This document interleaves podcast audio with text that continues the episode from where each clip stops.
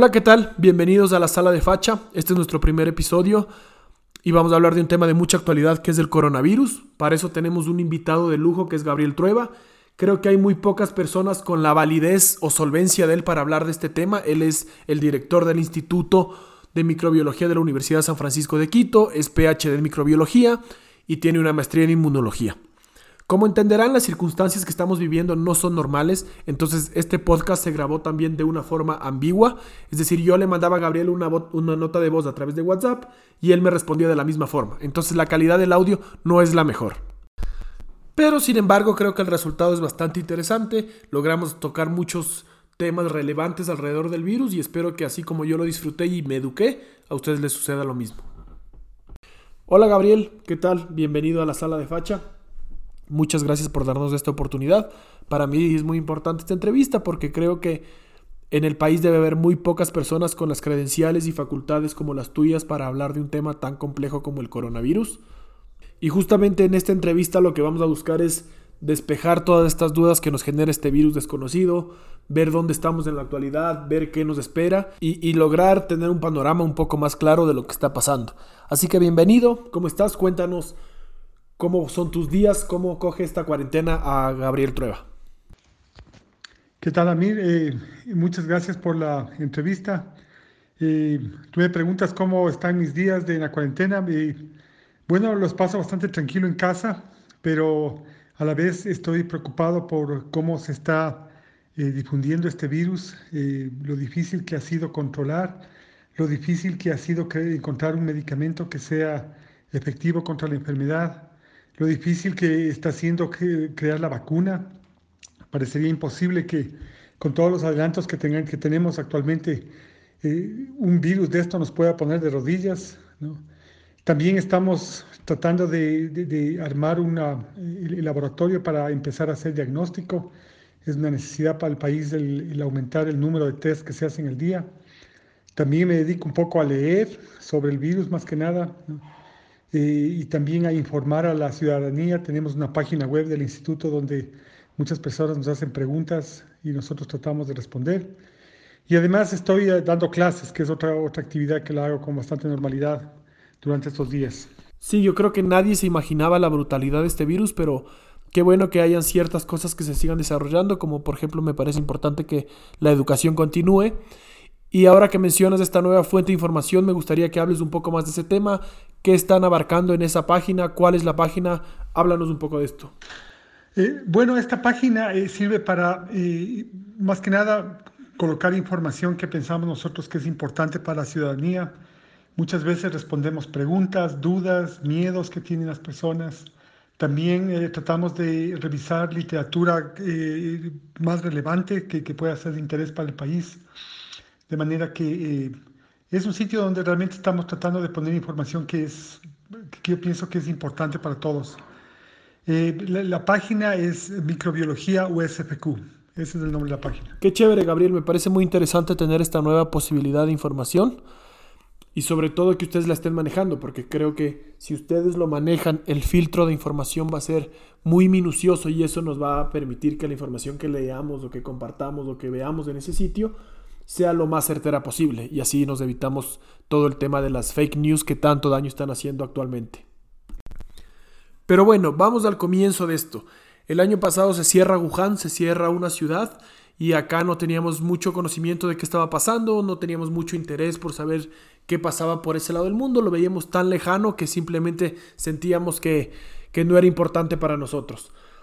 Cuéntanos un poco de este coronavirus, qué es el coronavirus, cómo se transmite, en qué superficies puede vivir y hagámoslo de una forma en la que el oyente promedio pueda entender. Yo sé que en la comunidad científica se manejan términos mucho más especiales y mucho más profundos, pero tratemos de hacerlo esta respuesta en una forma en que cualquier persona que lo escuche lo pueda entender y, logre despejar sus dudas.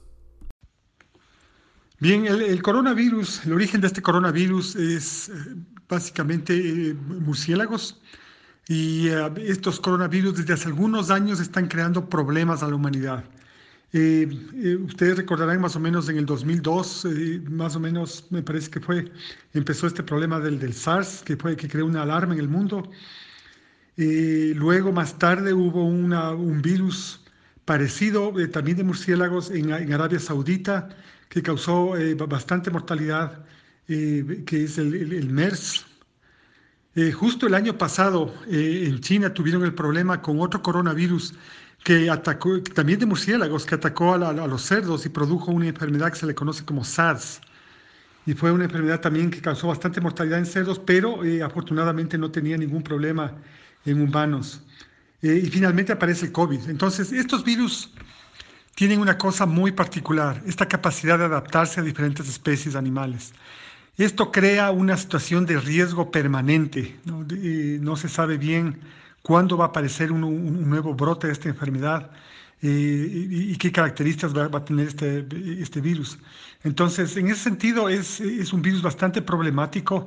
Eh, desde el primer momento que apareció ese, otro coronavirus de estos, yo estaba eh, preocupado porque me acordaba del SARS y del MERS y estaba pensando que ojalá que no sea tan transmisible que sea igual de transmisible que el MERS o el SARS, que, tenían poca transmisibilidad.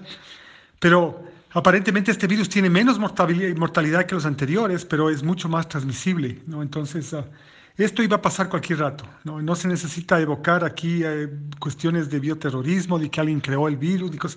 La naturaleza tiene todas estas cosas guardadas para nosotros y si nosotros no tenemos cuidado y si nosotros no tratamos de entender la naturaleza, esto nos va a constar muchas vidas.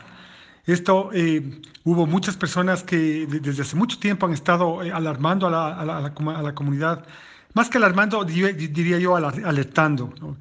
Eh, tenemos una sociedad demasiado interconectada, existen grupos demasiado compactos de humanos en ciertas partes, esto favorece tremendamente a la dispersión de muchos virus. Eh, de manera que teníamos las condiciones precisas, las condiciones perfectas para que aparezca una cosa de estas. Y si no era, si no era este coronavirus, puede ser el día de mañana un, virus de influenza que nos causa igual de mortalidad. Vivimos con ese, eh, con ese espada de Damocles, ¿no? Para los microbiólogos eh, es una realidad, para la, mayoría de gente no es una realidad porque no se dan cuenta de lo que está pasando.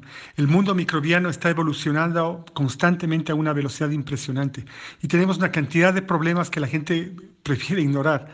Eh, porque obviamente no son reales, pero yo creo que después de haber visto esto, yo creo que la gente va a tomar con más seriedad muchos de los problemas microbiológicos, que los tenemos algunos, ¿no? porque este es uno de los problemas graves que tenemos, el otro problema es la resistencia a antibióticos, que también la gente lo, lo ignora como que no fuera un problema tan grave hasta que sea realmente un problema grave.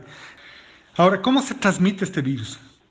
Originalmente el virus probablemente se transmitió por la saliva de estos animales. Estos animales muchas veces mordisquean las frutas eh, y la gente que manipula las frutas puede ser que, se haya contaminado. Es posible también que hayan sido estos animales de este mercado que hayan sido infectados. ¿Por qué? Porque cuando estos murciélagos mordisquean frutas, otros animales comen de esas frutas, se infectan, entonces es todo un ciclo de infección. Y es muy posible que algún animal que tenía en este mercado, en estos mercados de, animales vivos, haya podido portar la enfermedad, a pesar de que no se ha podido encontrar eh, evidencia absoluta de que sea así. Eh, de ahí eh, eh, empieza la transmisión en la especie humana y, la transmisión ocurre principalmente por aerosoles de, secreciones respiratorias como la tos, como el, estornudo y probablemente las manos juegan un papel importantísimo en la transmisión de este virus. Entonces es un virus que se sabe que se elimina en grandes cantidades cuando la persona está infectada. Justamente anteayer estaban indicando que Aparentemente incluso las personas asintomáticas, eh, antes de que presenten síntomas de enfermedad, están eliminando tremenda cantidad de virus. Las personas que desarrollan enfermedad asintomática, que es otra posibilidad, también eliminan gran cantidad de virus. De manera que el, virus eh, se transmite de una manera masiva, eh, es mucho más transmisible que la influenza, estoy seguro de eso. Una prueba de eso es que con el aislamiento social que hemos tenido, la influenza prácticamente ha desaparecido, pero el, COVID mantiene, se mantiene en la población. Eh, y la otra cosa que me, gustaría hablar es, este miedo que tienen las personas de salir afuera, ¿no? tienen miedo de que el piso esté contaminado, de que las superficies de la calle estén contaminadas. Yo quisiera tranquilizarles en ese sentido, este virus, si, bien es cierto, se transmite de forma masiva entre humanos, los humanos producimos cantidades masivas de virus y podemos contaminar a otra persona simplemente hablando, generando estos aerosoles. Eh, el virus a la vez es un virus delicado, es un virus que tiene una estructura frágil. Eh, nosotros conocemos de, estos coronavirus, son virus que eh, se desintegran rápidamente en el ambiente. Por ejemplo, eh, eh, el sol les puede destruir, el viento les diseca y les destruye, de manera que eh, uno no tiene que estar tan preocupado de lo que, está, de lo que pasa afuera, más bien debería preocuparse de lo que pasa dentro de los, de los cuartos, cuando, cuando estamos en, en lugares cerrados, cuando hay muchas personas. Esos son los puntos que son peligrosos en los que uno tiene que tener más cuidado. Qué interesante lo que tú mencionas del sol y el viento que pueden afectar al virus. Creo que ese es un dato que no conoce la mayoría de la gente y demostraría que en efecto el virus en los exteriores no puede sobrevivir si es que no infecta a un humano, lo que nos da a entender que la verdadera amenaza está en los espacios cerrados, en los conglomerados de gente, en donde hay muchas personas. Hablando netamente ya de estas tasas de contagio, ¿tú crees que la cuarentena es un método efectivo para bajar esta curva? ¿Qué va a pasar el día de mañana cuando los gobiernos digan, ok, se acabó la cuarentena? Porque es un problema económico también. Hay mucha gente que está perdiendo su trabajo, hay gente que no está generando ingresos. Entonces va a llegar un punto en el que los gobiernos van a tener que decir, ¿saben qué? Podemos salir a la calle. ¿Qué va a pasar en ese punto? ¿Habrá servido la cuarentena? ¿No sirve? ¿Cuál es tu opinión acerca de eso? Bien, yo pienso que la cuarentena es probablemente una de las únicas herramientas que tenemos para combatir este virus al momento. Eh, y esta cuarentena puede cumplir varios objetivos. El primer objetivo que es, es básicamente aplanar la curva. ¿Qué quiere decir aplanar la curva? Evitar que haya una infección eh, rápida de muchas personas, lo cual podría eh, sobrecargar los sistemas de salud, por ejemplo, los hospitales, los servicios de, ah, de terapia intensiva para las personas que, que tengan síntomas graves. Entonces, eh, al, aplanar la curva nosotros tenemos, vamos a tener eh, un número de pacientes, pero no van a estar masivamente yendo al mismo tiempo al hospital. Entonces eso soluciona un problema grave porque ninguna, ningún país del mundo realmente tiene la capacidad para eh, que, por ejemplo, 2% de los infectados tengan que ir a un hospital y que necesiten terapia intensiva. Eh, por otro lado, eh, eh, este tiempo de cuarentena ha frenado la, circulación del virus, como se puede ver claramente, y esto nos ha dado tiempo para prepararnos. Por ejemplo, el gobierno y muchas instituciones, incluso la Universidad San Francisco, al momento estamos armando los laboratorios, estamos consiguiendo los kits de diagnóstico para poder entrar en esta segunda etapa que es tratar de ubicar todas las personas que tengan síntomas, tratar de eh, identificar todas las personas que son contactos de esas personas que están infectadas y básicamente pedirles eh, que esas personas eh, se autocuarentenen, es decir, que se encierren para evitar que haya mayor diseminación del virus. Es una cosa muy importante que se puede hacer y, podemos ir frenando poco a poco el, el, avance del virus. Otra de las cosas que ha pasado durante este tiempo es que ha, dado la oportunidad de educar a la, a la, ciudadanía sobre cómo nos podemos proteger del virus, cuáles son las medidas más eficaces para poder eh, convertir eh, y frenarle. En este momento tenemos que hablar de frenar al virus y no podemos hablar de, de, combatir realmente. ¿no? Entonces, ah, e, eso ha sido muy importante. Eh, y finalmente, si nosotros haríamos una cuarentena que es realmente rígida, como hicieron en China, eh, sí se puede llegar a un punto de extinguir al virus. Eh, yo creo que eh, muchas ciudades de China consiguieron prácticamente hacer desaparecer. ¿Por qué? Porque si el virus, el virus para, para ser exitoso necesita infectar a un número mínimo de individuos. Si no infecta ese número mínimo de individuos, entonces poco a poco va perdiendo terreno hasta que finalmente se extingue. Entonces eso es posible hacer, pero yo pienso que va a ser difícil dadas las condiciones que tiene el Ecuador, eh, dadas las dificultades que tenemos para, por ejemplo, eh, yo no creo que nadie aceptaría que el ejército eh, en las calles esté vigilando que nadie salga de las casas, como hacen en China, o que le suelden las puertas de las casas. Entonces esas cosas no, no se van a dar. y como tú bien dices, necesitamos eh, mover la economía, la gente necesita salir a trabajar, necesita ganarse la vida. Entonces va a ser difícil que lleguemos a eso. Entonces yo lo que pienso que va a pasar es que después de que abramos una vez más las actividades, van a haber brotes y va, y va a subir eh, el número de, de, infectados y probablemente tengamos que volver a cerrar por algún momento la, otra vez, llegar a una, una, especie de cuarentena hasta que otra vez baje y tal vez vamos a, a mantenerlo así. Este, esto, eh, eh, estas actividades van a, la espera de una, de una posible eh, cura para la enfermedad, un posible medicamento antiviral que funcione y, la, producción de la vacuna. Yo pienso que la vacuna va a salir. La vacuna va a salir y ojalá que la tecnología de esa vacuna no sea complicada. ¿Y por qué es, importante que no sea complicada? Es básicamente porque nos permitiría a muchos países producir eh, la vacuna para nuestras poblaciones. Entonces, esa es mi impresión sobre esta cuarentena. Sí, como tú dices, yo también creo que después de salir de esta cuarentena, eventualmente nos tocará caer en otra cuarentena para seguir aplanando la curva del virus y para dar una mano a todos estos sistemas de salud que se encuentran colapsados. Pero también creo que si nos toca volver a hacer una cuarentena, los datos ya no van a ser tan alarmantes ni tan altos como los que estamos teniendo, porque creo que la implementación de las nuevas normas de higiene y de, limpieza y de salud tienen su resultado. Creo que el uso de mascarillas indudablemente es una de las herramientas más fuertes que nosotros tenemos para combatir este virus.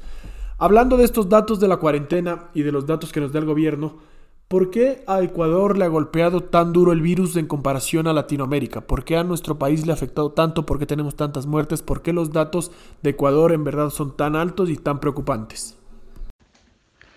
Eh, yo pienso que eh, el Ecuador eh, fue el primer país que detectó el, virus en Sudamérica y eso ya nos indica que fue el primero en infectarse. Entonces llevábamos un poco más adelante que el resto de países latinoamericanos el problema. Un poco el resto de países latinoamericanos empezaron a ver el riesgo que había cuando Ecuador se infectó. Entonces, ah, yo pienso que eso juega un papel también importante.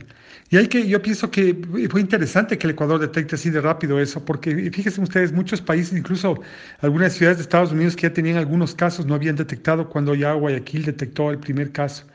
Yo pienso que el problema del Ecuador fue Guayaquil en el que muchas de las autoridades no, yo pienso que no se dieron cuenta de lo que estaba viniendo, no tomaron las medidas adecuadas. Entonces, ustedes pueden ver, hay una clara diferencia entre las diferentes ciudades del país y cómo tomaron en serio el, problema del coronavirus y le pudieron frenar. Entonces, yo no sé qué ocurrió en Guayaquil, pero realmente eh, yo pienso que no hubo el compromiso de, muchos, a muchos niveles que hubiera permitido frenar esta explosión de casos que hubo en Guayaquil. Eh, de manera que esa es mi explicación de por qué tenemos cifras altas. Y siguiendo un poco con el tema del Ecuador, ¿qué esfuerzos se encuentra haciendo la comunidad ecuatoriana alrededor del coronavirus? ¿Qué están haciendo las universidades, la Universidad San Francisco de Quito? ¿Qué se encuentra haciendo para ayudar a combatir este virus? La universidad está eh, eh, colocando justamente pruebas moleculares para empezar a ayudar en el diagnóstico de esta enfermedad. Y una eh, otra cosa que se está haciendo en el país en general es que muchas universidades y muchas instituciones de, investigación están arrimando su hombro para ayudar al país a hacer más pruebas y poder tener un mejor panorama de lo que está pasando, que es algo, es algo extremadamente importante eh, en esta siguiente fase de la, de la enfermedad. ¿Cuál es esta siguiente fase, Gabriel? ¿Cómo ves tú el panorama? ¿Qué esperas que suceda? ¿Qué crees que va a pasar? Eh, mira, yo pienso que eh, la, cuarentena nos ha servido de mucho. El esfuerzo que, ha hecho, que han hecho los ecuatorianos ha servido de mucho para, eh, para prepararnos para la siguiente fase de esta pandemia, que es básicamente detectar todas las personas infectadas, que son pocas ahora, porque gracias a la misma, a la misma distanciamiento social se ha conseguido que los, números sean pequeños, eh, que se les puede identificar rápidamente, que se les pueda aislar. Entonces es una, ventaja tremenda. Eh, la otra cosa que, que, eh, va a ocurrir durante la siguiente fase y que yo tengo mucha fe es el uso de las mascarillas. Yo pienso que el uso de las mascarillas es una cosa bastante interesante eh, el, éxito de los asiáticos en tener bajos números ahorita pienso yo que es en base a este, a este uso, que tiene que ser un, uso bastante eh, rígido de las mascarillas en lugares públicos. Yo pienso que eso va a disminuir bastantísimo la transmisión. Y yo creo que sí es posible que algún rato tengamos que cerrar otra vez eh, al país por unos días o alguna ciudad porque está con muchos problemas. Eh, para volver a abrirlo. eso posiblemente nos toque pasar, pero eh, yo pienso que esto va a, parar algún rato. Yo pienso que va a salir una vacuna, estoy absolutamente seguro que va a salir una vacuna.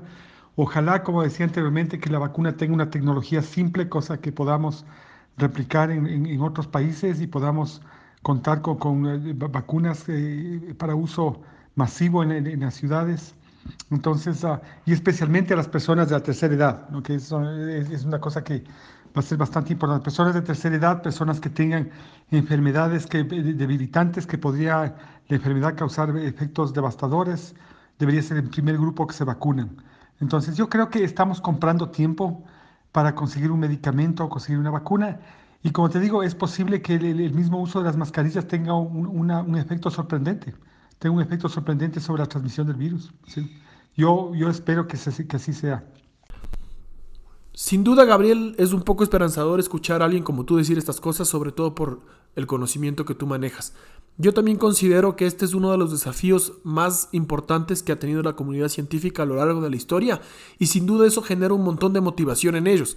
Hay gente que está trabajando las 24 horas del día alrededor de conseguir una cura, de conseguir un tratamiento y eso nos da un montón de esperanza a la gente que estamos por fuera. Creo que es de las pocas veces en la que la comunidad científica de investigadores, las farmacéuticas, se encuentran atacando un problema en común, que es este coronavirus, y sin duda eso va a tener su, su respuesta pronto y eso va a tener sus resultados. Pero bueno, Gabriel, para ir cerrando un poco ya esta entrevista, ¿cómo te imaginas tú al mundo después del coronavirus? ¿Cómo te imaginas las interacciones sociales? El ecuatoriano por costumbre es muy efusivo en sus saludos, es de abrazarse, es de besarse, es de estrecharse la mano. ¿Cómo crees que estas interacciones sociales cambien una vez que salgamos del coronavirus? Eh, bien, en primer lugar, eh, eh, cuando te escucho que mis palabras son esperanzadoras, también quisiera tener unas palabras de, precaución. O sea, yo pienso, en primer lugar, que todavía no estamos seguros que el Ecuador realmente está en el declive, que estamos bajando el número de, de casos, eso deberíamos esperar un poquito más, necesitamos tener un poquito más de paciencia antes de, pensar en abrir eh, la, economía ecuatoriana eh, y, permitir que la gente vuelva a sus, a, sus eh, labores. La otra cosa que, que, tú mencionas, la pregunta que tú me haces con respecto a si esta pandemia va a cambiar las prácticas sociales. Yo pienso que eh, en otras épocas, por ejemplo, después de la, de, la gripe española, que fue peor, o sea, la gripe española hubo 40 millones de, 40 a 100 millones de personas muertas por esta pandemia. Y la gente asimismo eh, tuvo esta, esta aislamiento social. Eh, y creo que con el tiempo otra vez volvimos a lo mismo. Yo pienso que sería una cosa importante, y esto ya lo han dicho otras personas, sería importante que nosotros reconozcamos que las manos son instrumentos extremadamente peligrosos para la transmisión de enfermedades. Tenemos que reconocer que eh, la humanidad eh, está prácticamente en todas partes de, la Tierra, prácticamente hemos invadido todos los ecosistemas, eh, tenemos poblaciones masivas como nunca ha tenido el mundo, entonces tenemos que pensar que debemos considerar que nosotros mismos somos instrumento de, virus, de bacterias, que podemos transmitirlas muy fácilmente por nuestras manos. Y yo creo que al menos el, estrechar manos va a ser una, cosa que debería hacerse con mucho más precaución. Tal vez deberían estrecharse las manos entre los jefes de Estado y con un, con un frasco de alcohol al lado. O, eh, y, tal vez el resto de nosotros eh, baste con, con, saludar. Yo pienso que saludar es importante, dar la mano no es necesario. Entonces, eh, yo pienso que sí va a alterar y deberíamos tratar de, aprovechar esta oportunidad para tal vez descartar esta forma de saludo que es tan innecesaria y que es tan peligrosa a la vez. Muchas gracias Gabriel por tus palabras, por tu tiempo, por esta entrevista. Sin duda nos dejas un montón de ideas interesantes. Me gustaría quedarme con esta del último. El saludo es importante, darse la mano no tanto. Esto demuestra principalmente que nosotros somos la fuente de contagio, nosotros somos los portadores del virus y nosotros pasamos a ser la amenaza más grande en este virus. Entonces quedémonos en casa, seamos cautos, seamos precavidos, seamos responsables, usemos la mascarilla que es la herramienta más fuerte que tenemos ahora y demos una mano a todos estos sistemas de salud que se encuentran saturados. Creo que desde casa nosotros podemos hacer un montón de esfuerzos para ayudar a aplanar esta curva. Este fue el primer programa de En la Sala de Facha. Muchas gracias a todas las personas que están escuchando y esperemos que estas ideas les ayuden a ver un poco con más claridad el panorama.